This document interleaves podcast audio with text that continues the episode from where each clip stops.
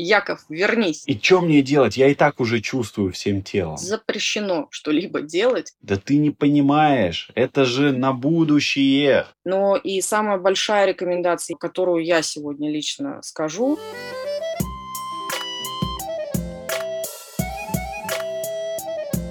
Всем привет! Это восьмой подкаст «Мы же люди» и его ведущие Маргарита Ясневич и Яков Воронцов. Тема сегодняшнего подкаста... Жить здесь и сейчас. О как. Значит, будем сегодня разговаривать про жить здесь и сейчас. Но сначала мы выберем по традиции карту. Давайте выберем карту. Вопрос у нас... Э, реально сложно на сегодняшний день выбрать вопрос, чтобы, знаешь, не было такого ответа. Даже Таро сейчас пугают. А вдруг там будет какой-то такой ответ, да? А, ладно, давай так. Просто что нам советует Таро на апрель 2022 года? Грустная женщина с золотой большой то ли тарелкой, то ли монетой. Позже разберемся, кто она такая. Угу. Окей. Теперь начинаем. Да. Давай, с чего мы с тобой начнем? Может быть, с того, как тебе удается жить здесь сейчас? Да, расскажу. Мы же говорим про актуальное, да? Начиная с 24 февраля у нас происходят такие волнительные события для разных слоев населения. И, конечно же, на мне это не могло не отразиться, потому что я все-таки как специалист работаю с людьми, и хочешь не хочешь, я как-то впитываю их тревогу, но она не задерживается, но как-то все равно через меня проходя, она что-то в моменте оставляет. И знаешь, я вот хочу сказать, что у меня даже была мысль, как у специалиста, записать какой-то гайд Потому что я стал ловить, что я одно и то же говорю на каждой сессии. И знаешь, вот про что в основном я говорю? В основном это про критическое мышление. Потому что люди как будто в эти ситуации повышенной паники, да, это даже уже не тревога, это паника уже у людей. Им трудно оставаться хладнокровными, им трудно оставаться способными к критическому мышлению, а критическое мышление, напомню, это простыми словами способность оценивать э, умозаключения, оценивать факты и приходить к какому-то одному, в кавычках, правильному умозаключению. Да? Это, ну, на пальцах я объяснил, может, ты дополнишь как-то. Нет, все правильно. Критическое мышление – это когда я, знаешь, понимаю то, что я понимаю, и не понимаю то, что я не понимаю. Или, сейчас я всех запутаю, я не понимаю того, что я понимаю. Или я не понимаю и не понимаю, и дальше и не понимаю, что не понимаю. Да, но тогда здесь э, я вынужден держать дистанцию. И дальше как бы вот непонимание происходит, э, непонимающий процесс. Отличное объяснение. Я думаю, на этом можно закончить подкаст, потому что мы все объяснили. Знаешь, а кто-то сейчас взял ручку и такие... Сейчас я запишу, что там за такое критическое мышление. И Маргарита такая, «А, ну, непонимание – это понимание, непонимание того, что я не понимаю, понимаю. И человек такой, так, стоп, блин, так, промотали назад, такие, так, понимаю, не понимаю, короче, все нафиг. Но на самом деле, да, если попробовать еще проще, то это когда мы оцениваем только факты, без каких-то додумываний, без каких-то своих трактовок, толкований и всего прочего. То есть э, взвешиваем голые факты. И я вот даже думал реально голосовое записать, потому что я стал постоянно повторять вот одно и то же. И, конечно же, даже люди, которые приходят на сессию и говорят, ой, знаете, меня это вообще вся история не беспокоит, а давайте там по плану будем терапии идти, мы идем по плану, но все равно где-то это всплывет. Поэтому как я справляюсь? Во-первых, я писал пост про это в Инстаграме. Кстати, а представь, если мы скоро будем говорить запрещенной на территории РФ организации Инстаграм. Давай так, Сегодня мы пишем 11 марта 2022. Пока это не запрещенная на территории РФ организация.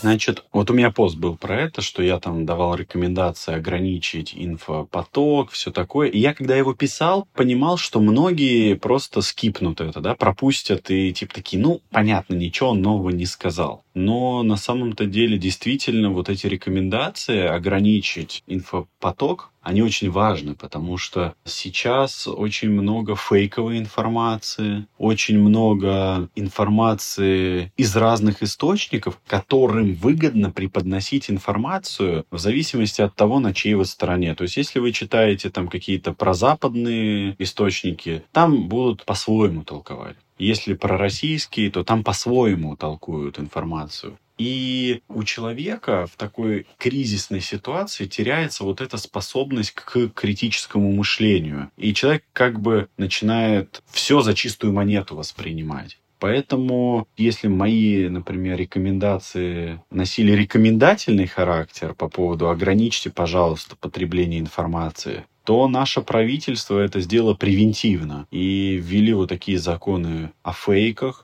ввели ограничения трафиков там и всего прочего, чтобы люди действительно, так как не обладают способностью отсеивать лишнюю информацию, они это сделали за людей. Это, конечно, не очень приятно, да, но я считаю, с точки зрения психологии, это максимально правильно и, по крайней мере, обезопасит психологически людей от вот этого потока, потому что это реально был поток информации не заходишь 30 минут в паблике, у тебя там уже 100 новых новостей. И ты такой, офигеть. Поэтому я первое, что сделал, это ограничил потребление вот этой информации. Я прямо себя насильственно заставлял не открывать, потому что я почувствовал, как я в кавычках заразился вот этой вот всеобщей ажитацией, тревожностью. И я прямо, знаешь, сидел с телефоном и там скроллил постоянно это, читал. И я вот насильственно себя ограничил от этого потребления. И, знаешь, стало легче. И когда я на второй, на третий день этой диеты информационной проснулся, я такой думаю,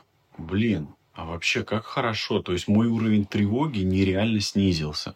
Это вот один из таких моментов. Расскажи, как ты справлялась с этим. Значит, как человек, 24 числа у меня было огромное количество эмоций, знаешь, таких на уровне экзистенциального полукризиса, непонимания того, почему в современном мире что-то подобное может происходить. Но у меня это каждый раз, знаешь, вот где-то что-то происходит, какой-то конфликт, я каждый раз, ну, его просто, знаешь, в 20 веке я в нем тоже жила, как ни странно. Марго. Да. Ну, расскажи, как там в 20 веке? Ты знаешь, хорошо. Ты знаешь, вот прям замечательно там, особенно в 80-х.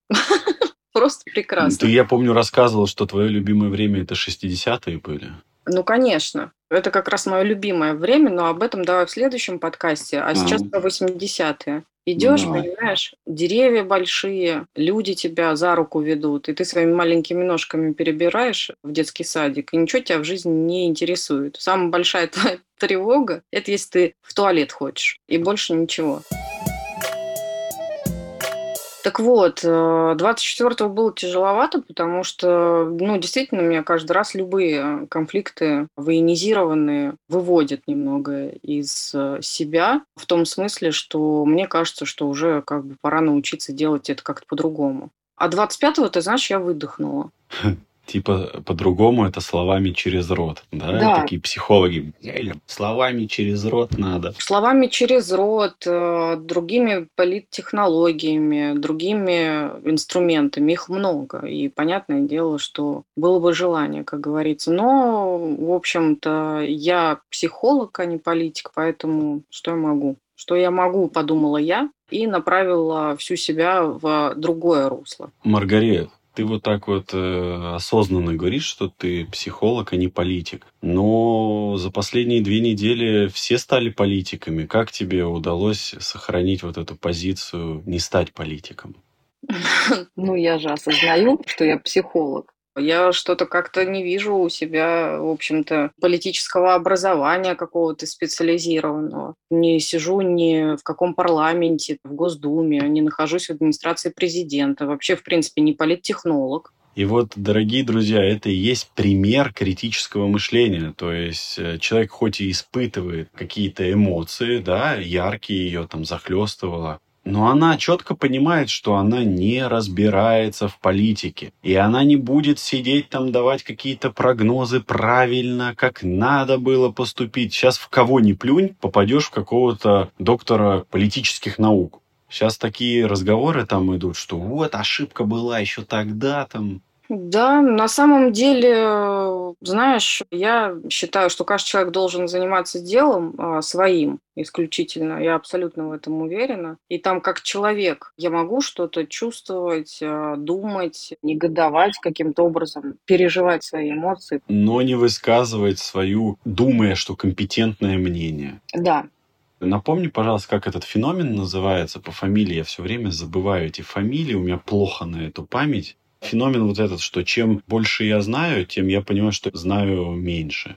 И наоборот, что чем меньше я знаю, мне кажется, что я много знаю. Я только что забыла. Давай вспомним по, по ходу дела.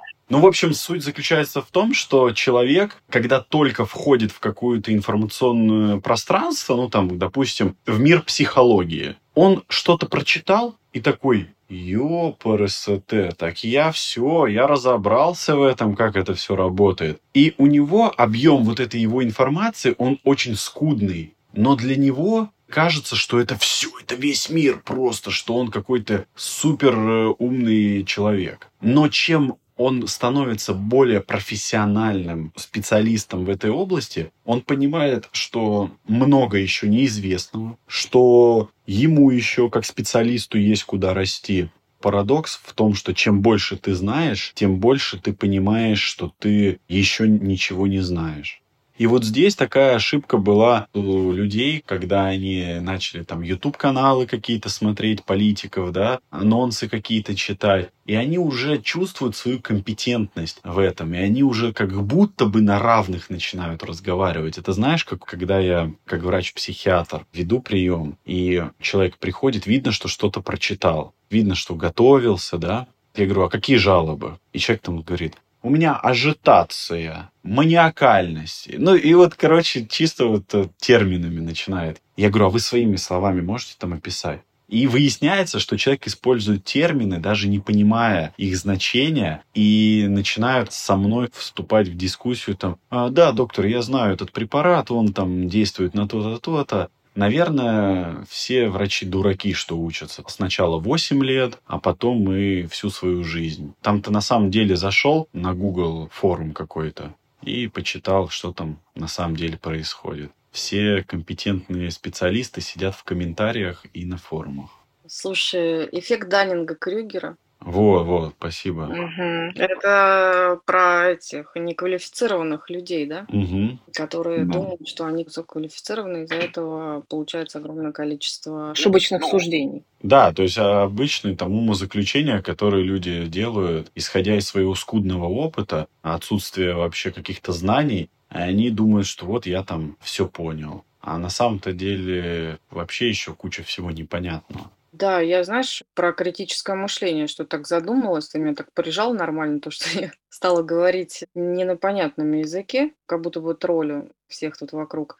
На самом деле критическое мышление– это такая штука, когда вы можете объективно на эти события смотреть или на факты и устанавливать между ними связи. Если вот это не получается и не бьется, да, и вы попадаете в вечный какой-то когнитивный диссонанс или вообще в принципе в любой диссонанс, то, в общем-то, проще нажать кнопку «выключить» и не заниматься этим, вместо того, чтобы вестись. Десятая заповедь– не ведись. Вот Маргарита как быстро проконсультировалась у специалистов в Гугле. Где? Да я не списывала, вы чё? Где ты чё? Нет. Давайте вернемся к тому, что я делала. Я перестала читать новости. Это правда. Да, так это, знаешь, это звучит вроде как бы очевидно, да? Ну, это правда. Это как вот люди, которые, знаешь, говорят, я хочу похудеть. Что мне делать? И Это правда, что нужно сначала наладить режим питания. Ничего придумывать не надо. Или там человек, например, говорит, вот у меня проблемы со сном, сделайте что-нибудь. И это правда, что нужно сначала гигиену сна наладить, потому что есть исследования, где двойные слепые были с гигиеной сна и с таблетками, что люди с гигиеной сна точно так же лечились, как и с таблетками. А для людей, понимаешь, им важно, чтобы манипуляции какие-то были произведены. То есть вот эта вот пыль в глаза им очень нужна. Да, знаешь, какая еще важная штука? Вот я только что говорила про связи и способность выстраивать эти связи между двумя, там, тремя, пятьюдесятью фактами и выходить в объективность. И сейчас я себя ловлю на мысли, то, что многие, или, наверное, некоторые, как минимум, подумают, не, ну так я могу устанавливать эти связи, а что нет-то? Когда да, я сижу, устанавливаю, все у меня в порядке, я все понимаю. Хочется вот что здесь сказать. Окей, перемещать свое внимание с одного события на другое, я уверена, что вы это можете, потому что это реально доступно человеку. Но вы не сможете контролировать свое восприятие. И вот тут уже нужно, если хотите, глобально на себя смотреть, да, то есть если я понимаю то, что вот есть одно событие, так было со мной, я не буду высказывать свое мнение ни в эфире, нигде, потому что остаюсь в позиции терапевта, но у меня, как у человека, есть там какие-то негодования, мысли и так далее и тому подобное, но я понимала то, что если меня здесь шарашит вот так сильно, а здесь, например, меньше, ну, значит, здесь мое восприятие направлено как-то, исходя из моего опыта, там, ценностей, чего-то и так далее, конгруентно этому, да, ну, совпадает соразмерно, другие слова сейчас подбираю. А здесь, значит, меньше, здесь я с чем-то не согласна. Но с хрена ли я тут такая великая взяла, что я права? Ну, то есть я вот так с собой разговаривала, я тебе серьезно говорю, с 24 числа утром до 24 числа ночью я себя вот таким образом приводила в чувство. Я себе говорила, да с чего ты взяла, что ты сейчас делаешь какие-то правильные выводы. И ты знаешь, 25-го я просто перестала. Реально, я даже написала нашей общей подруге Татьяне, не даст она соврать, я написала ей, Таня, я очень быстро пришла в принятие. Марго, так ты после такого опыта можешь написать, как за один день выйти из абьюзивных отношений. С самим собой причем. Нет, тут же нужно, понимаешь, все заголовки должны оставаться такими, как бы, додумывающими. А, кликбейты, да, чтобы были? Да, да, и ты такая, типа, вот, написала литературу, как я вышла из абьюзивных отношений за сутки. Так нет, я считаю, что как раз-таки мне удалось сохранить критику по отношению к самой себе. Я себя из уравнения не выкинула, понимаешь? То есть в это количество событий, фактов и того, что на меня сыпалось, моего восприятия, моих эмоций и всего остального, что из меня выливалось в этот момент, я не забыла про свое «я». И вот говоря о том, как жить здесь сейчас, очень важно помнить о себе самом, как о человеке, как о единице, в общем-то, да, человеческой да, жизни. И вот знаешь, я полностью с тобой согласен, потому что я на терапии то же самое, думаю, так многие делают, но я всегда разворачиваю к себе. То есть я говорю, вот обратите внимание, что всякие события в мире, будь то ковид, будь то там операции, которые сейчас происходят, это все наши такие выживающие стратегии поведения поведения. И они нам позволяют отвернуться от себя и не смотреть на себя, потому что на себя смотреть намного больнее, соприкасаться со своими чувствами намного больнее, чем смотреть куда-то в сторону, и мы замечаем в других людях, что нас бесит, то, что мы в себе не принимаем. Потому что мы это замечаем как в зеркало в других. И вот такие выживающие стратегии, которые вот сегодня особенно обостряются, нам всем дают вот этот вот момент, чтобы отвернуться от себя. И это, кстати, знаешь, очень хороший показатель с ковидом был, да, когда произошла вот эта массовая истерия. То есть это показывает, насколько у нас общество еще травмированное, насколько общество при любой такой возможности отвернуться от себя они отворачиваются, потому что невозможно смотреть на себя. Это, знаешь, самая любимая фраза, по крайней мере, у меня, но мне кажется, она одна из самых непонятных для людей. И знаешь, какое-то время и для меня, как для клиента, потому что я тоже на терапию хожу, и для меня она была тоже непонятная. Вот эта фраза «прожить эмоции». Многие люди думают, что ну, это что-то значит. А по факту это то и значит, что это ты просто проживаешь. Внимание, вы не должны понять это. Не понять, а прожить. Прожить это значит прочувствовать. И человек говорит, да меня и так трясет, да, от этой тревоги весь день. И что мне делать? Я и так уже чувствую всем телом. Так вот, вы поэтому и хотите переключиться. То есть человек хочет отказаться от своих чувств и переключиться на другую деятельность, как-то отвлечься, не чувствовать и так далее. Таблеточку выпить какую-нибудь, чтобы не проживать ни в коем случае эти чувства. А прожить – это и значит как бы остановиться, поставить на паузу и задать себе вопрос, так, а что я чувствую? А где я чувствую это? А что со мной происходит, когда я это чувствую? И когда вы обратите внимание на себя, вы увидите, что по факту-то с вами ничего страшного-то и не происходит. Ну, да, возможно, вас там сейчас трясет. Да, возможно, у вас там сейчас пульс зашкаливает.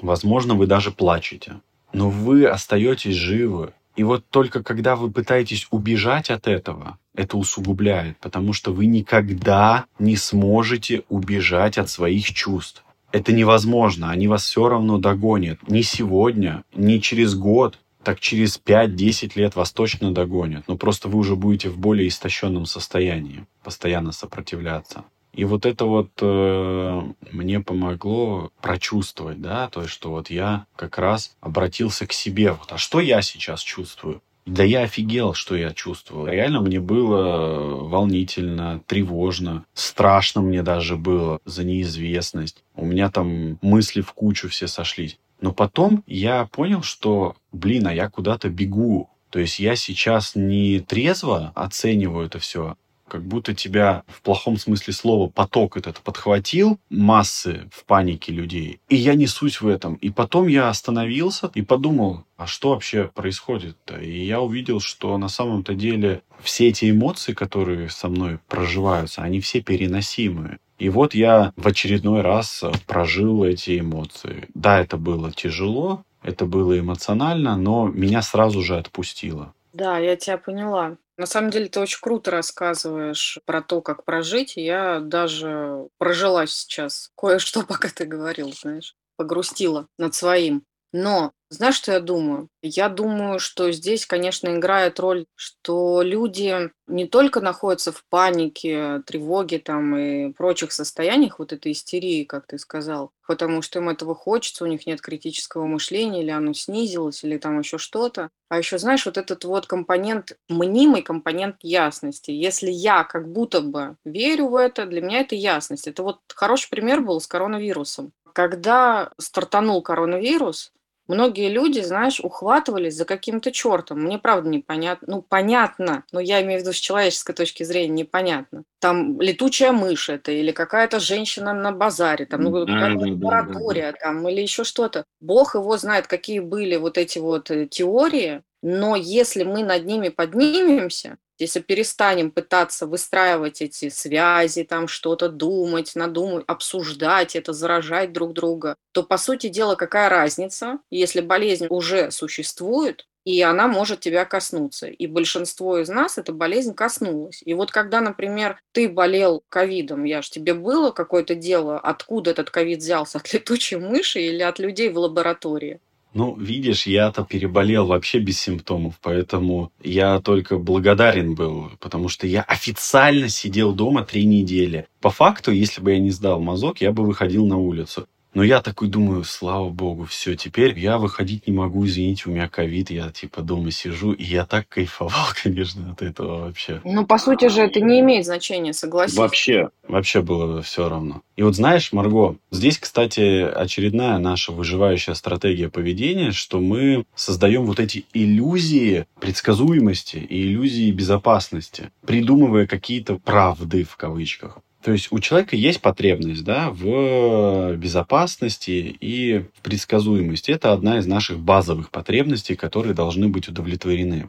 Но человеку больно признавать, что мы живем в мире полным неопределенности и опасном мире. Да, он вроде чуточку побезопаснее, чем, например, 100 тысяч лет назад, когда тебя в пещере могли съесть ночью, да, там волки или тигры или кто-то еще. А сейчас э, тяжелее, чтобы тебя кто-то съел, но не в Санкт-Петербурге. И получается, что мы сейчас живем в такое время, когда у нас все равно не удовлетворены какие-то вот эти потребности в предсказуемости, и мы их сами создаем, эти иллюзии. И мы живем в эпоху, когда все спокойно типа. И поэтому мы придумываем что-то. В коронавирус особенно это все обострилось, что сейчас все резко стали инвесторами, вот опять по нашему Даннинга-Крюгера, да, эффекту. То есть люди прошли там какой-то курс, прошли какое-то обучение там на Ютубе и еще где-то, и они все в инвестициях разобрались. Они там вот этот сложный процент высчитали. Там у всех капитализация, у всех пакеты там, или как это называется, портфели собранные, инвестиционные. И говорят, да ты не понимаешь, это же на будущее. Там через 5-10 лет. Знаешь, что будет-то? И вот это, это специально такая иллюзия как бы предсказуемого будущего. Это не одна стратегия выживания, да, инвестиции, но это одна из новых стратегий. Инвестиции всегда были, но в таком повальном объеме они недавно потому что люди цепляются за иллюзию вот этого предсказуемого будущего. И я вас возвращаю на два года назад, кажется, 15 марта 2020 года объявили пандемию. И скажите мне, вот если бы вам сказали 10 марта 2020 года, что через пять дней весь мир будет закрыт из-за какого-то вируса на несколько лет, что экономика там парализуется, что мы там не сможем летать куда-то в таком привычном ритме, как э, раньше, этому бы человеку просто у виска пальцем покрутили и сказали бы, что он дурак. Никто бы не поверил в это, но это случилось. Это еще раз доказывает, что мир, он очень непредсказуем, что мы можем только цепляться за иллюзии предсказуемости, потому что есть много переменных, которые мы никак не можем предугадать и рассчитать. Если бы мир был бы максимально предсказуем и так далее, то все бы правители мира были бы математики, аналитику бы провели, предсказали бы будущее и все и мы бы жили в светлом райском мире. Но есть такое понятие, как непредсказуемость. Может быть, мы и понимаем где-то, что мир непредсказуем, но признать это и прочувствовать мы не можем. Поэтому мы убегаем и цепляемся за какие-то иллюзии. Да, но понимаешь, эти иллюзии людям действительно, как им кажется, помогают. Сейчас внимание. Когда человек находится в панике, особенно учитывая вот ситуацию там либо с коронавирусом, либо э, которая происходит сегодня, они что делают? Они такие, я сейчас буду выходить из тревоги, поэтому я буду читать новости. Я буду их читать вдумчиво, я буду понимать, и я буду на какой-то стороне, и я буду точно знать, что это вот моя сторона, и мне от этого станет спокойнее очень интересная технология, не работает ни хрена, если коротко. Это мой путь, брат, моя игра, она мне принадлежит и таким же, как и я. Да, вот и классики вошли в эфир. Так вот, э, я к тому, что люди как будто бы, знаешь, э, делают сверхусилия над собой, чтобы перестать тревожиться, как мне это кажется. Ну, то есть они приходят, я спрашиваю, зачем вы читаете новости? Ну, я боюсь пропустить. Я говорю, окей, то есть э, если вы сейчас будете очень-очень сильно тревожиться, расстраиваться, плакать, например, да, там или еще что-то. Знаешь, у меня было несколько клиентов за это время с, с суицидальными мыслями такими активными, что жизнь не имеет смысла по определенным причинам, ну, в общем-то, может, ее и пора закончить. И я говорю, окей, давайте представим, что вы закончите свою жизнь. Как достоверно это повлияет на сегодняшнюю ситуацию? Все остановится, начнется мир во всем мире, просто цветет все, единороги начнут скакать где-то или что? Люди говорят, нет. Я задаю вопрос заново. Так зачем вы продолжаете читать новости, тревожиться и все это размножать, размножать, размножать себе? Зачем это заражение дальше? И вот тут, знаешь, очень у многих происходит э, ясность, что я делаю что-то бесполезное. То mm-hmm. есть вот, я делаю какие-то бесполезные, оказываются, усилия.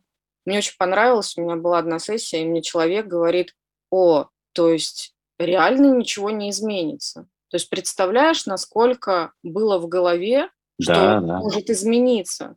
Это не потому, что с человеком, знаешь, что-то не так, ну, в глобальном смысле. Это потому, что настолько снижалось, да, критическое мышление, настолько он попадал в эту воронку, Настолько она его там засасывала, засасывала, засасывала, что, в общем, он стал мыслить просто иррационально. И вот эти дисфункциональные схемы общения с социальными сетями, новостными лентами и так далее, ему казались максимально правильными, потому что он спасает этим мир. Представляешь? Тревогой, выходом в окно и так далее.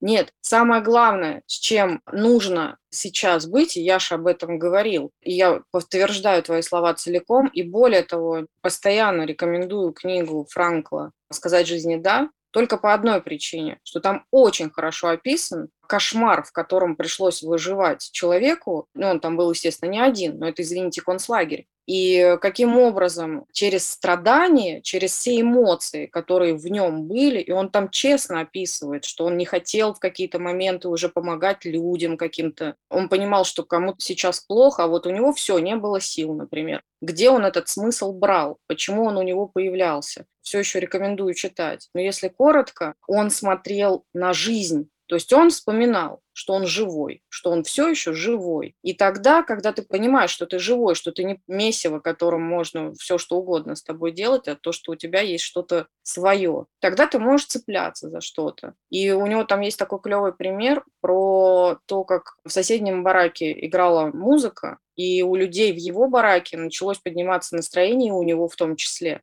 Представляешь, в каком они там кошмаре жили, голод, холод, изнурительная работа, какие-то насилия бесконечные, пытки там и все остальное. А ребята музыку услышали, такие, блин, музыка, и позволили, он конкретно, да, в какие-то воспоминания погрузиться, потому что наш мозг, он помнит все. И это очень здорово. Но и самая большая рекомендация, которую я сегодня лично скажу, друзья, ну вспомните, что у вас есть вы, что вокруг вас не только то, что происходит э, плохое вот это сейчас, еще есть вы, у которого есть какие-то чувства, какие-то мысли и все остальное, не связанные с этим событием. То есть вы как будто бы сейчас запретили себе жить свою жизнь. Почему? Здесь еще важно, знаешь, что сказать, что это всего лишь какая-то ваша часть страдает. То есть мы все люди, и у нас есть наши субличности, да, или там части личности, как угодно это можно назвать. И вот это все испытывает какая-то ваша часть.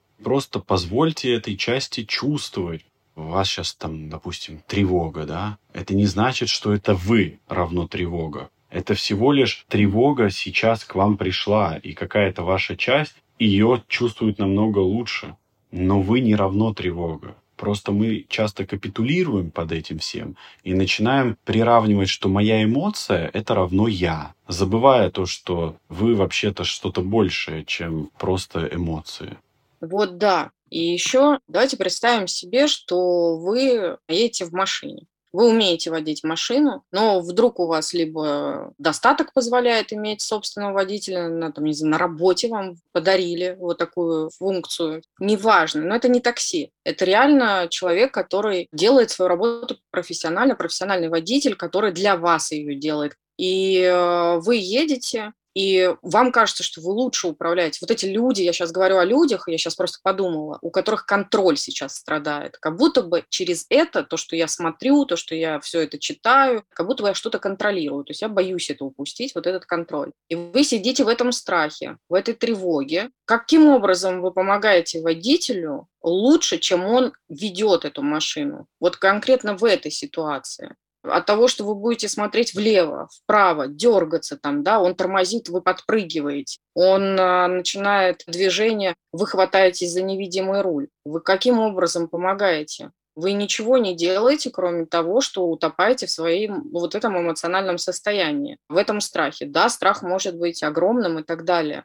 Но каким образом это повлияет в положительную сторону на ситуацию? И второй вопрос, каким образом это влияет на вас? То есть вот сейчас этот ваш страх, это ваша тревога, она каким образом помогает? Попробуйте ответить на эти вопросы. Не пытайтесь сейчас соотносить этот пример с происходящим в мире. Я говорю конкретно про контроль.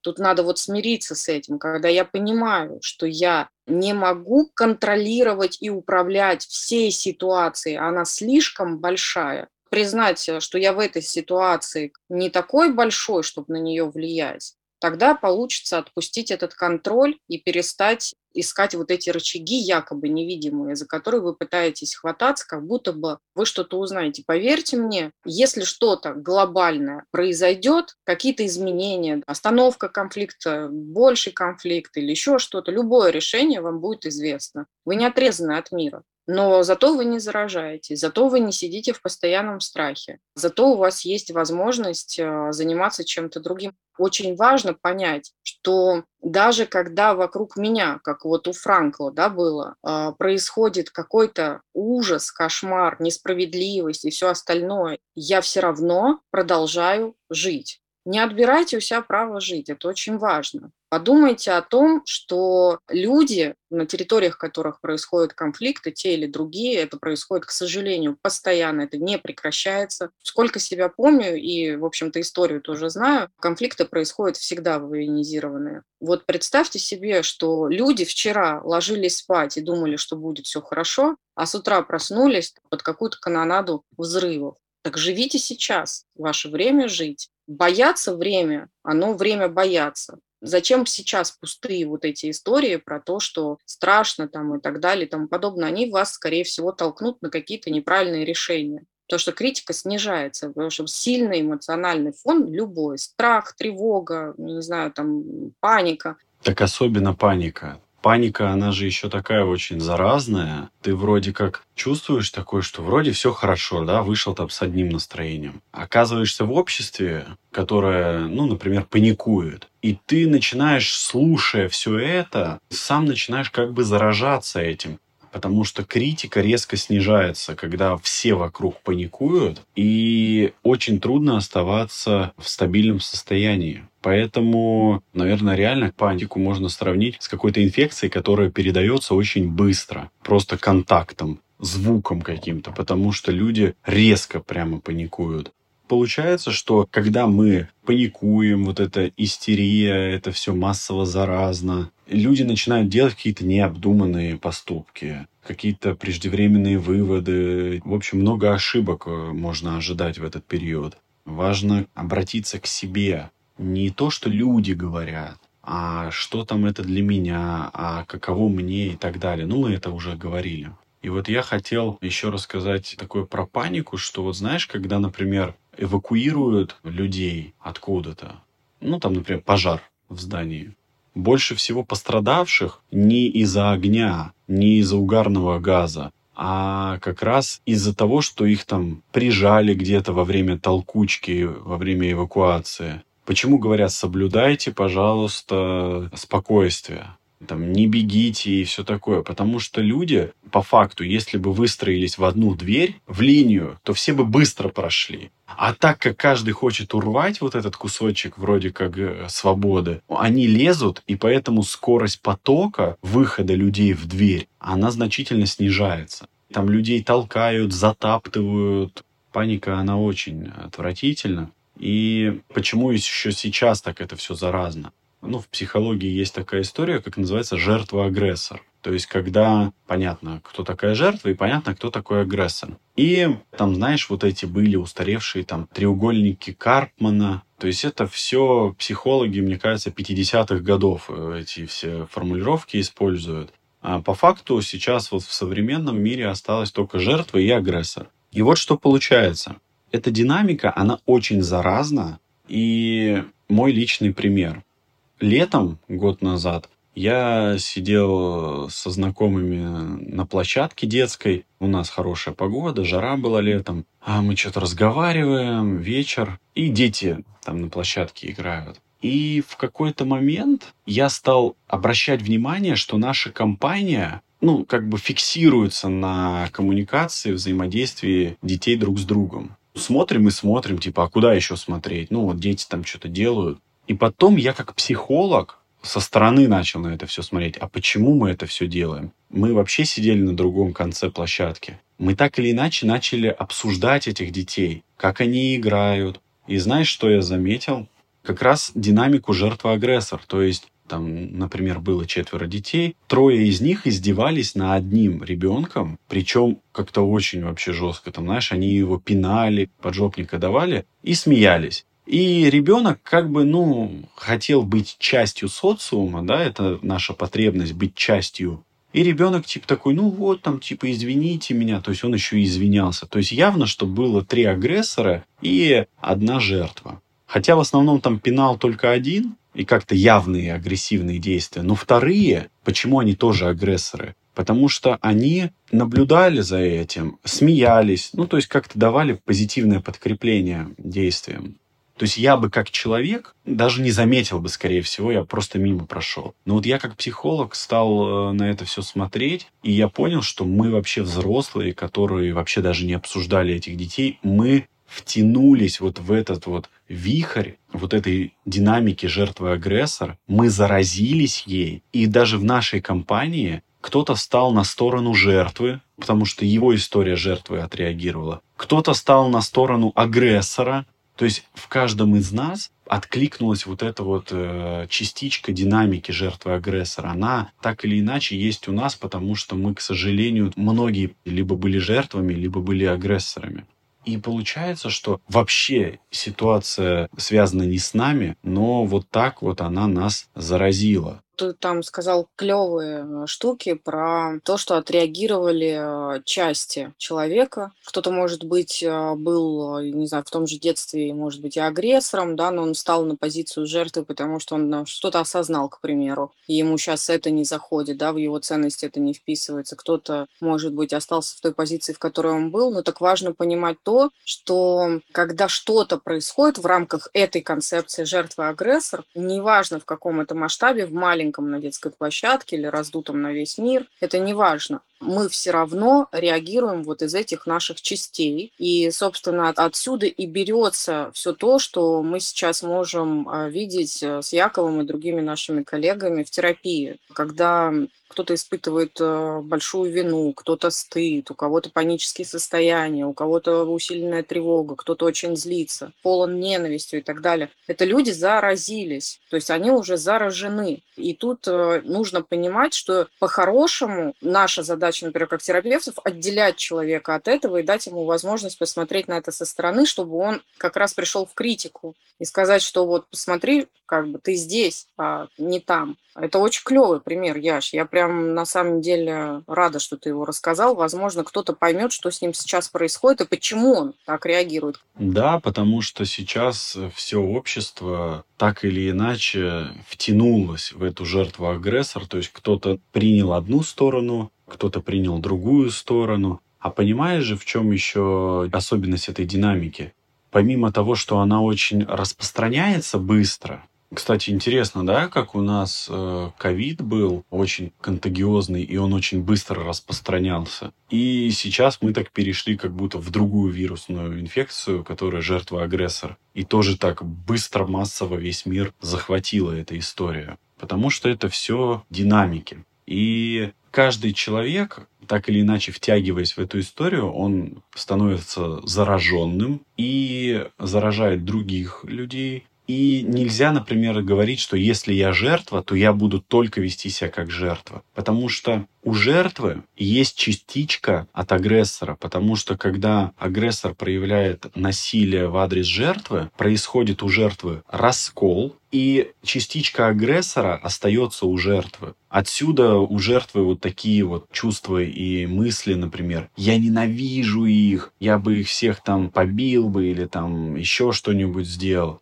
То есть, потому что жертва испытывает то же чувство, как агрессор, но она не перестает быть жертвой. И важно, опять же, там, не просто понять это, да, у нас все пытаются рационализировать или интеллектуализировать. Но это не выход. То есть, если вы просто будете интеллектуализировать, это всего лишь ваша защитная функция. Вы просто опять убегаете в голову. А здесь важно прочувствовать, если вы, например, как жертва, то, что когда-то с вами там что-то произошло. Не понять это, а именно прочувствовать это больно. И, наверное, один на один с собой это невозможно сделать. Это возможно только на терапии, потому что там есть на кого опираться признать вот это, что там с вами было, признать э, те чувства, признать э, ту боль.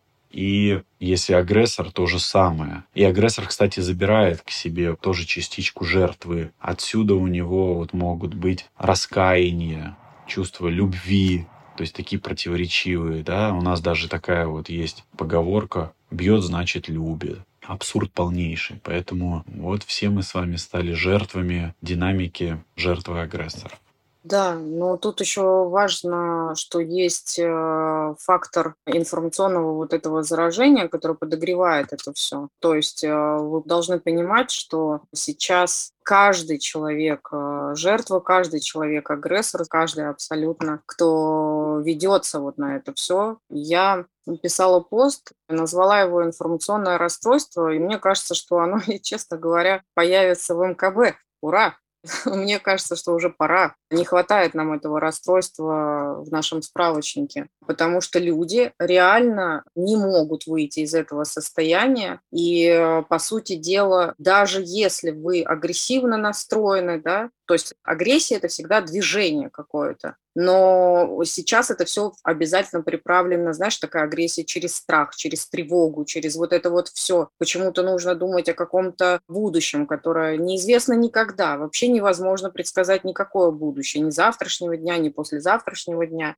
И люди, они заражаются, заражаются. Это бесконечный какой-то процесс. Я хочу сегодня говорить о том, помимо того, что Яша вам объяснил, какие части вас отрабатывают и как это работает, я хочу вам сказать, что надо уходить от информационного, огромного информационного пожирающего пространства просто во спасение своих человеческих ценностей, наполнений там и всего остального. Это крайне важно сегодня. Я вообще убеждена, что во всей этой истории, во вселенском масштабе способна победить только человеколюбие. Я абсолютно в этом уверена. Я не знаю, знаю, можете считать меня розовым единорогом, но я считаю, как только люди начнут приходить обратно в себя и вспоминать, что они люди, что другие люди тоже люди, и что, в общем-то, своей, там, например, тревогой, болью, агрессией или еще чем-то, агрессия в смысле того, что каким-то уже поведением кого-то бить, я не знаю, унижать, писать какие-то оскорбительные тексты или еще что-то, никаким образом не помогаешь ситуации, только усугубляешь ее.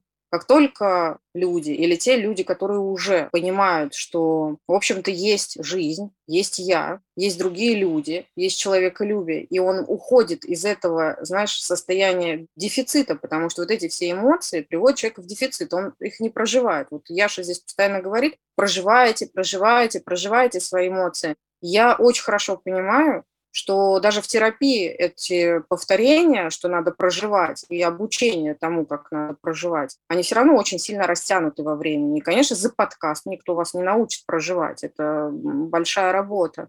Но в целом, да, смысл в том, чтобы с этим быть. Вот, чтобы оставаться человеком, то есть э, соединить себя с самим собой, там, даже тревога, гнев и любые другие эмоции – это ваша часть, и с ней нужно побыть немного это страшно, потому что проще направить это на кого-то другого, в тревоге кого-то обвинить, в страхе кого-то обвинить, иметь э, объект ненависти и так далее. Тогда ваше внимание сфокусировано где-то там, и вы вообще не занимаетесь собой. А я вас призываю заниматься собой. Это очень важно. Не надо думать, что мы вас здесь, э, значит, лишаем как будто бы сострадания, и вы не имеете права вдруг э, сострадать людям, которые находятся в какой-то не самой простой ситуации в их жизни, в очень страшной ситуации. Да, но сострадать, ребят, по-настоящему можно в избытке. Сострадать в дефиците вы не можете. Это не сострадание. Это огромное количество разрушающих вас эмоций. А сострадание – это то, когда я могу что-то делать. Вот из этого чувства, из этого качества оно меня наполняет. То есть я могу что-то сделать. И действительно вы можете что-то делать. Но для этого нужно выйти в избыток и понять, что вы там можете делать. А избыток – это состояние, то, что вот называется сейчас словом ресурсность. Вот Таню триггерило там какое слово? Коммуникация, а меня триггерит слово ресурсность. Поэтому мне избыток слова больше нравится. Блин, мне надо тогда тоже выбрать слово какое-то, а то что вы все по слову себе выбрали, какое триггерит. Меня ничего не триггерит. Вот реально, я вот сейчас так подумал. Вот вам и гендерное неравенство, пожалуйста. Нас станет что-то триггерит, а Яков у нас абсолютно на дзене. Слова одного классика я вспомнил. Он говорит, что-то там безобразней слово «залазь», «ё ты мась», «вам в школу пора», мой что-то там слуховой аппарат, это Нарния, парни, инфаркт миокарда, чем старше, тем кардиограмма угарнее. Прекрасно. Аплодисменты, пожалуйста, в студию. А, мне понравилось твое выступление. Ну, короче, я не могу выбрать слово, которое будет меня беспокоить. Поэтому пока оставлю слова классика, слово «залазь». Пусть будет «залазь». Ну, это слово не э, из э, психологического поля, поэтому ты еще подумай, у тебя впереди много подкастов. Ты за человеколюбие, Еш? Я не знаю, что это такое. Угу. То, а, ну да, ты же не экзистенциалист ни разу. Я, честно, не понимаю, что такое человеколюбие. Если с широкой точки зрения смотреть, то я очень человеколюбивый. И люди, кто ходит ко мне на терапию, не дадут соврать.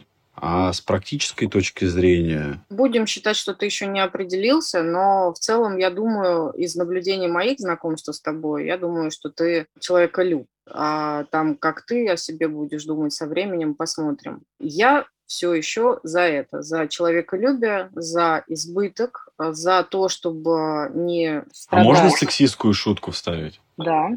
А, если человек женщина, то я человеколюб. Ха-ха. Сейчас все феминистки, нас слушающие, ржут, умирают. Да это специальная сексистская шутка. И знаешь, если я когда-нибудь буду бисексуален, то и мужчин тоже буду любить Сейчас э, парни заулыбались. Все ждут. Яша, мы ждем. я с ними, я жду, мне интересно. Вернемся к теме. Что помимо того, что мы сегодня уже сказали, что ограничить информационное поле, понять, что у тебя есть своя жизнь, которая здесь и сейчас, и ты, собственно, важен и должен фокусироваться на нее, учиться проживать свои чувства и пытаться с ними относиться бережно, а не избегать их. Ну, например, отнести себя в терапию, если невыносимо или в принципе, потому что это полезно. Что еще мы можем сказать, помимо всего того, что мы сказали? Почему мы объяснили это происходит? Я говорил еще про научиться ставить на паузу, то есть останавливаться Помнишь, я пример приводил, когда я прям почувствовал, как меня захлестнула вот эта волна, и меня как будто несло. Я в тот момент потерял реально контроль. То есть меня настолько захлестывала вот эта тревога и паника даже, что я вообще не понимал, что происходит. Важно вот это вот ставить на паузу и возвращаться здесь и сейчас. Кстати, я это давал как раз там упражнение в последнем посте или посту в Инстаграме. Как быстро заземляться. Перемещение а... внимания, да? Найди три предмета. Нет. Техника называется «Четыре стихии». Огонь, воздух, э, вода, земля. Привет астрологии, кстати. Привет, я земля. А я вода. Вот это упражнение можно делать в любой позе. Идете вы, стоите, сидите, лежите, неважно. И получается, что первое, что мы, это земля. Обращайте внимание на точки соприкосновения вашего тела с поверхностью даете себе время, чувствуете это. Потом вы замечаете три объекта в комнате, прямо так четко, можете про себя, можете вслух проговаривать эти три объекта разных. Не просто вы их увидели, а вот там, условно, бутылка, выключатель, лампа. Третье – это момент, три разных звука слышите. Напоминаю, что тишина – это тоже звук. И с землей у нас закончено. Дальше мы переходим к воздуху. Воздух – это у нас дыхание. И вы делаете 10 медленных, глубоких вдохов и выдохов. То есть не просто как собака дышите быстро, а медленно вот так вот Но я сейчас постарался максимально громко это сделать. Ну, то есть вы медленно вдыхаете, медленно выдыхаете, и при этом обращаете внимание на то, как вы дышите, как у вас нос двигается, рот, живот, грудь, э, тело. То есть внимательно смотрите за дыханием 10 раз. Потом у нас стихия – это вода. Обращайте внимание на полость рта, смотрите, что у вас э, во рту. Обычно там люди говорят пересохло. И вы обращаете внимание, сколько слюны, и стараетесь вот простимулировать выработку этой слюны либо языком поводить, либо попить воды, либо вспомнить что-то такое кислое, соленое, что у вас выделяет слюну. Дальше вы переходите к огню. Представьте, что вам надо подсветить этим огнем какое-то свое приятное воспоминание из жизни, которое даже, возможно, у вас вызовет улыбку. Упражнение достаточно легкое, и кажется, что да что за фигня, или кто-то наоборот думает, о, надо попробовать. Вы именно попробуйте, потому что оно очень эффективно и возвращает вас в здесь и сейчас. Как сказал мой учитель, когда человек дышит, он не может вдыхать прошлое или будущее. Он вдыхает настоящее и находится здесь и сейчас. Поэтому упражнение вообще кайфовое. Да, классное упражнение. У меня есть э, похожее. Делайте, собственно, любое, оба два, кому что больше нравится. Упражнения, которые про здесь сейчас, они всегда завязаны на, в общем-то, фокусировании внимания и э, на обращении него на что-то снаружи либо внутри. Так упражнения. Вы садитесь, там, ложитесь, э, что хотите делайте, но не стойте, не ходите, не получится. А у меня более толерантная. У меня можно ходить. Молодец. У меня нельзя ходить. Нельзя. Ну, ты какая суровая. Давай будем считать, что у нас два разных упражнения, поэтому, может быть, э, у меня менее толерантно. И сейчас ты такая вся то же самое. Короче, просто нельзя ходить. Да, да, только нельзя ходить. Нет, на самом деле э, история такая. Вы лежите или сидите, можно включать, например, белый шум любой, от звуков воды, пения птиц до, я не знаю, дрели, кому что больше нравится, и начинаете смотреть вокруг себя и фокусировать внимание на каких-то предметах, любых, которые вас окружают. Как и говорил Яша, достаточно сосредоточенно пытаясь их описать для себя. Ну, то есть, условно говоря, я там вот сейчас сижу и вижу микрофон, микрофон белый, на нем красная кнопка, я прям вот внутри только сижу и проговариваю. Если кто-то хочет говорить э, вслух, пожалуйста, говорите вслух. Важно не останавливаться на количестве предметов, то есть их не три, их может быть сколько угодно, до тех пор, пока у вас вот этот вот рой в голове пчелиный из мыслей, вы не чувствуете, что он уходит на задний план. Вот на втором почувствовали, можно переходить к второму шагу. На пятидесятом почувствовали, добро пожаловать, сидите дальше, изучайте. Я думаю, предметов вокруг вас много. И дальше вы пытаетесь фокусировать свое внимание на том, что вы слышите, первое. И я же правильно заметил, что если вы решили сидеть в тишине, то тишина тоже считается. Но я призываю в тишине не сидеть, потому что здесь важно слышать звуки и вот вы слышите эти звуки, и э, вы пытаетесь не просто их слушать, да, там, ну, птички у кого-то поют, ну, птички поют. Нет, не вот так. А птички, какие птички? Маленькие птички, большие птички. Знаете вы этих птиц, не знаете вы этих птиц и так далее. Ну, попробуйте побыть вот в этом состоянии орнитолога. Какие там птицы? Ну, или если там у вас дрель, ну, попробуйте понять, какое там сверло. И попробуйте дальше переключать потихоньку свое внимание внутрь подумайте сейчас прямо, как вы дышите. Вот сейчас ваше дыхание, какое оно, ну, свободное, или вам тяжело дышать, или вы еще ощущаете какую-то тахикардию, то, что вы чувствуете сейчас внутри, очень важно. А дальше, чем мы отличаемся с Яшей упражнениями, дальше перемещайтесь сквозь ощущения внутри, все, что вы можете там пронаблюдать, на тело, как вы соприкасаетесь с полом, что касается пола, чем вы лучше чувствуете пол? Вы сидите, лежите, вам удобно, неудобно, как вам вообще, хорошо или нет?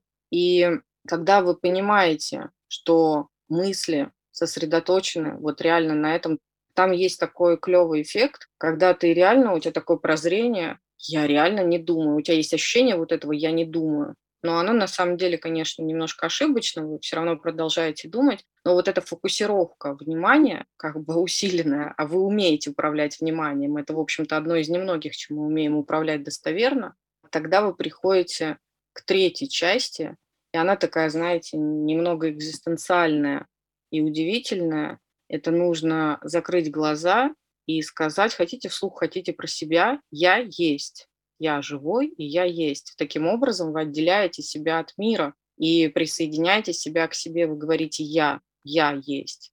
Мир где-то там, а здесь есть я. Я слышу, чувствую, я вижу, я дышу, я чувствую тепло или прохладу или еще что-то. Я реально есть. И попробуйте вот это повторять такое количество раз. Иногда в людях это вызывает, знаете, какие-то там мурашки, там еще что-то. Ну, то есть это нормальная реакция. А у меня была одна клиентка, которая плакала первые два раза на этом упражнении. То есть она говорит, я реально в какой-то момент поняла, что я есть. То есть настолько я не могла с этим своим «я» соединиться, что вот когда первый раз я это сказала, я почувствовала какой-то даже страх. Ну вот попробуйте соприкоснуться, что вы там почувствуете, это очень интересно. Но это будет для вас открытие такое маленькое, что вы есть. На самом деле вы существуете. И вот переходящая история в следующий день, то есть это такое упражнение на два дня. Когда вы легли потом спать, спите как умеете там и так далее, этому я вас учить не буду. Но с утра, когда вы просыпаетесь, первое, что вы должны сделать, вместо того, чтобы, как обычно, если вы понимаете, о чем я говорю, у нас у всех есть встроенный план действий. То есть э, я проснулся, я либо полежал, либо схватил телефон, либо встал, и у меня кофе, там душ. И у нас у всех он постоянный, то есть мы редко что-то меняем. Запрещено что-либо делать до тех пор, пока вы не сели на кровать, например, и не спросили себя, а вот что я хочу сейчас, вот конкретно сейчас, по-настоящему, что я хочу. И даже если это будет привычное для вас действие, оно будет впервые осознанно. И это реально очень крутая практика. Желаю с ней удачи, потому что когда-то, когда я была в экзистенциальной терапии давным-давно, меня эта штука очень вывела на многие вещи когда я поняла, что я что-то, оказывается, не люблю вообще. То есть э, настолько какие-то привычки, которые у меня были, настолько какие-то там паттерны, они просто отвалились сами собой. Но я ее практиковала достаточно долго, поэтому я не говорю уверенно, это очень рабочая штука. И еще, знаете, вот сейчас я же скажу, да, я вижу твои глаза, чтобы вы понимали, у Якова глаза сейчас, как у панды из мультика, большие такие большие. Вот, это он меня просит. Я тренирую сейчас тоже технику осознанности и стараюсь а. тебя не перебить. Спасибо тебе большое. Подыши. Ты там только а... что показывал как. Так вот, да. я знаю об этой классной технике, но прикол в том, что по какой-то причине я о ней забыла вот на эти две недели, которые мы живем в достаточно стрессовых обстоятельствах. И мне о ней напомнила моя клиентка, и я ей за это дико благодарна. И я вам сейчас ее скажу, потому что она гениальная и проста. Вы варитесь э, в тревоге, там еще в каких-то состояниях, вам плохо, вы не знаете, как оттуда выйти, все замечательно. Еще сюда, если добавляется разность мнений среди вашего близкого круга и дома, какие-то вот эти настроения, с которыми сложно справляться, вы не можете там договориться или еще что-то, или какого человека у вас там вечно дома плачет, есть клевое упражнение, называется... Сейчас я плакать буду. Давай. Называется оно «У вас есть всего час на тревогу». Убраться из дома на да, на любые чувства и обсуждения по конкретному поводу у вас есть всего час. Вы заводите будильник на этот час и понеслась. Вы можете плакать, ругаться, обсуждать политику, там еще что-то, выходить за рамки и все такое. Но когда прозвенел будильник, вы прекращаете и начинаете заниматься своей жизнью, своей, потому что вы живы, вы живете и вы важны. У вас есть мужья, жены, девушки, парни, собаки, кошки, дети, родители, работа, учеба или еще что-то. Вот занимайтесь этим. Яша упал. Яков, вернись, я все. Наконец-то, блин, я тебя не хотел перебивать, и сейчас все мои шутки, которые я хотел пошутить, они не актуальные. А я, знаешь, что хотел сказать? Там, блин, куча было всего, но одну из которых я запомнил. Помнишь, ты сказала, почувствуйте с полом там что-то. Да, соприкосновение а, с полом. Свое да. отношение с полом, ты как-то так что-то сказала. Ну, короче, а если я еще не решил, какое мое это, соприкосновение с полом? Яков, я думаю, что тебе нужно свою сексуальность все-таки отнести в психотерапию. Вот тебе новая мишень. Ты уже второй раз сегодня говоришь, что ты никак не определишься. Ребята уже ждут. Отношения с полом... Да-да-да. Отношения с полом до конца не выяснены. Давай уже каким-то образом ты уже выяснишь, чтобы мы все за тебя порадовались, что ты широкий человек во всех смыслах этого слова. Это такой акт агрессии, знаете, вот отправлять человека решать свои проблемы в терапию. То есть это насильственная терапия, такой вот абьюз некий со стороны Маргариты. Ну Сейчас ну, вы просмотрели пример из кейса жертвы-агрессор. Интересно, как это так быстро включилось. Посмотри. Мы подытожили, в принципе, техники дали. Давайте перейдем к нашей... Кстати, стоит сказать, что это шуточная рубрика, потому что мне пару сообщений приходило про то, что типа как так, почему вы Таро обсуждаете. Ребят, это шуточная рубрика. Мы таким образом развиваем тоже ваше критическое мышление, показывая, что любой абсурд можно просто вычитать описание, и он все подходит. Под любой запрос подходит любое описание потому что вы сами находите какой-то ответ, типа, а, это вот это имеется в виду. Поэтому больше, надеюсь, повторять это не надо будет. Поэтому давайте. Какие рекомендации дают Таро на, да, апрель? на апрель месяц? Поехали. Итак, карта у нас оказалась королева Пентаклей. Королева Пентаклей говорит о зрелости, опытности, здравомыслии, выносливости, безмятежности и плодородии. А значит, карта имеет позитивную и достойную сторону и несет положительные моменты. Кроме того, присутствует стабильность, спокойствие. Человек становится терпеливым, чувственным и предусмотрительным. Его труды оценены по достоинству, он умеет находить удовольствие даже в повседневных делах. Ну, так это же просто волшебно. Мне кажется, что тут даже пояснять ничего не надо, потому что черным по белому нам сказано, что будет. То есть все ваши осознанности, все ваши терпения в апреле как раз прорастут эти ваши плоды, и они будут десятикратно поощрены.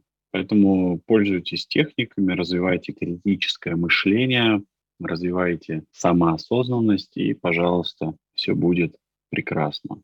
Приятно почитать карты, потому что они такое хорошее всегда говорят. Тут, знаешь, было большое описание, но там про любовь я не стала, и давай еще добавлю, потому что карта реально какая-то фантастическая. Итак, а, как правило, этот аркан выпадает человеку рассудительному и организованному. В свою очередь, он сумеет показать свое мастерство, проницательность, креативный подход к решению задач. Таким образом, он покажет высокий уровень своей квалификации. И здесь речь идет не о больших амбициях. Человеку важнее, чтобы в его делах во всем был порядок. А значит, все должно быть надежно и хорошо, чтобы он был уверенным в завтрашнем дне. Вот, мне кажется, что карта с нами заговорила о критическом мышлении, то есть все-таки, видишь, у нас постоянно присутствует третий. Угу. А мы, как посланники, угу. расшифровываем вам, господа, о чем нам говорит Вселенная или кто это с нами разговаривает? Ну, в данном случае я склонна, в общем-то, придерживаться правил. Королева Пентакли с нами разговаривает. А, сама она? Сама она. Ну, королева Пентакли это тоже такой, знаешь, как сейчас это модно говорить, медиатор. Я вынуждена она тоже такой передатчик.